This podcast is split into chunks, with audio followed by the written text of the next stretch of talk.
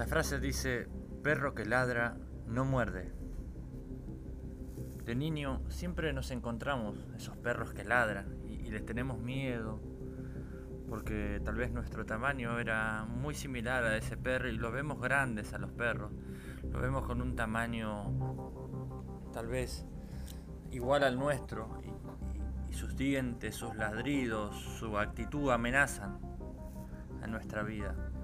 Pero al correr del tiempo, nosotros empezamos a crecer, empezamos a, a, crecer físicamente, también personalmente, nuestra mente, nuestro desarrollo empieza a crecer. Y tal vez después de mucho tiempo nos podemos encontrar de vuelta con ese perro que le teníamos miedo. Y ahora resulta que no era tan grande. Y que lo único que hacía ese perro era ladrar. Nunca mordía. Pero nosotros le teníamos muchísimo miedo y evitábamos pasar por ese lugar porque teníamos la amenaza de ese perro. Años después, ese perro nos dábamos cuenta que era normal, o hasta diríamos pequeño, que solo ladraba, pero no mordía, que parecía amenazar nuestra vida, pero tampoco era tanto. A veces en la vida nos encontramos en situaciones parecidas, de que encontramos amenazas, amenazas que parecen que van a destruir nuestra vida, que, se van a, que van a arrebatar nuestra vida, que van a deshacer nuestra familia, nuestra economía. Parecen como los ladridos del perro que, que nos atormentan, que nos dejan inmóviles, que nos desesperan.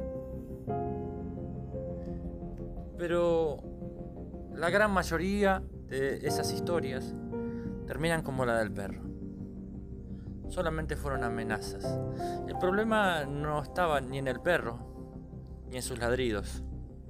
El problema radica en nosotros, en que nosotros sobredimensionamos las situaciones y no, no nos ubicamos en las situaciones como debe ser.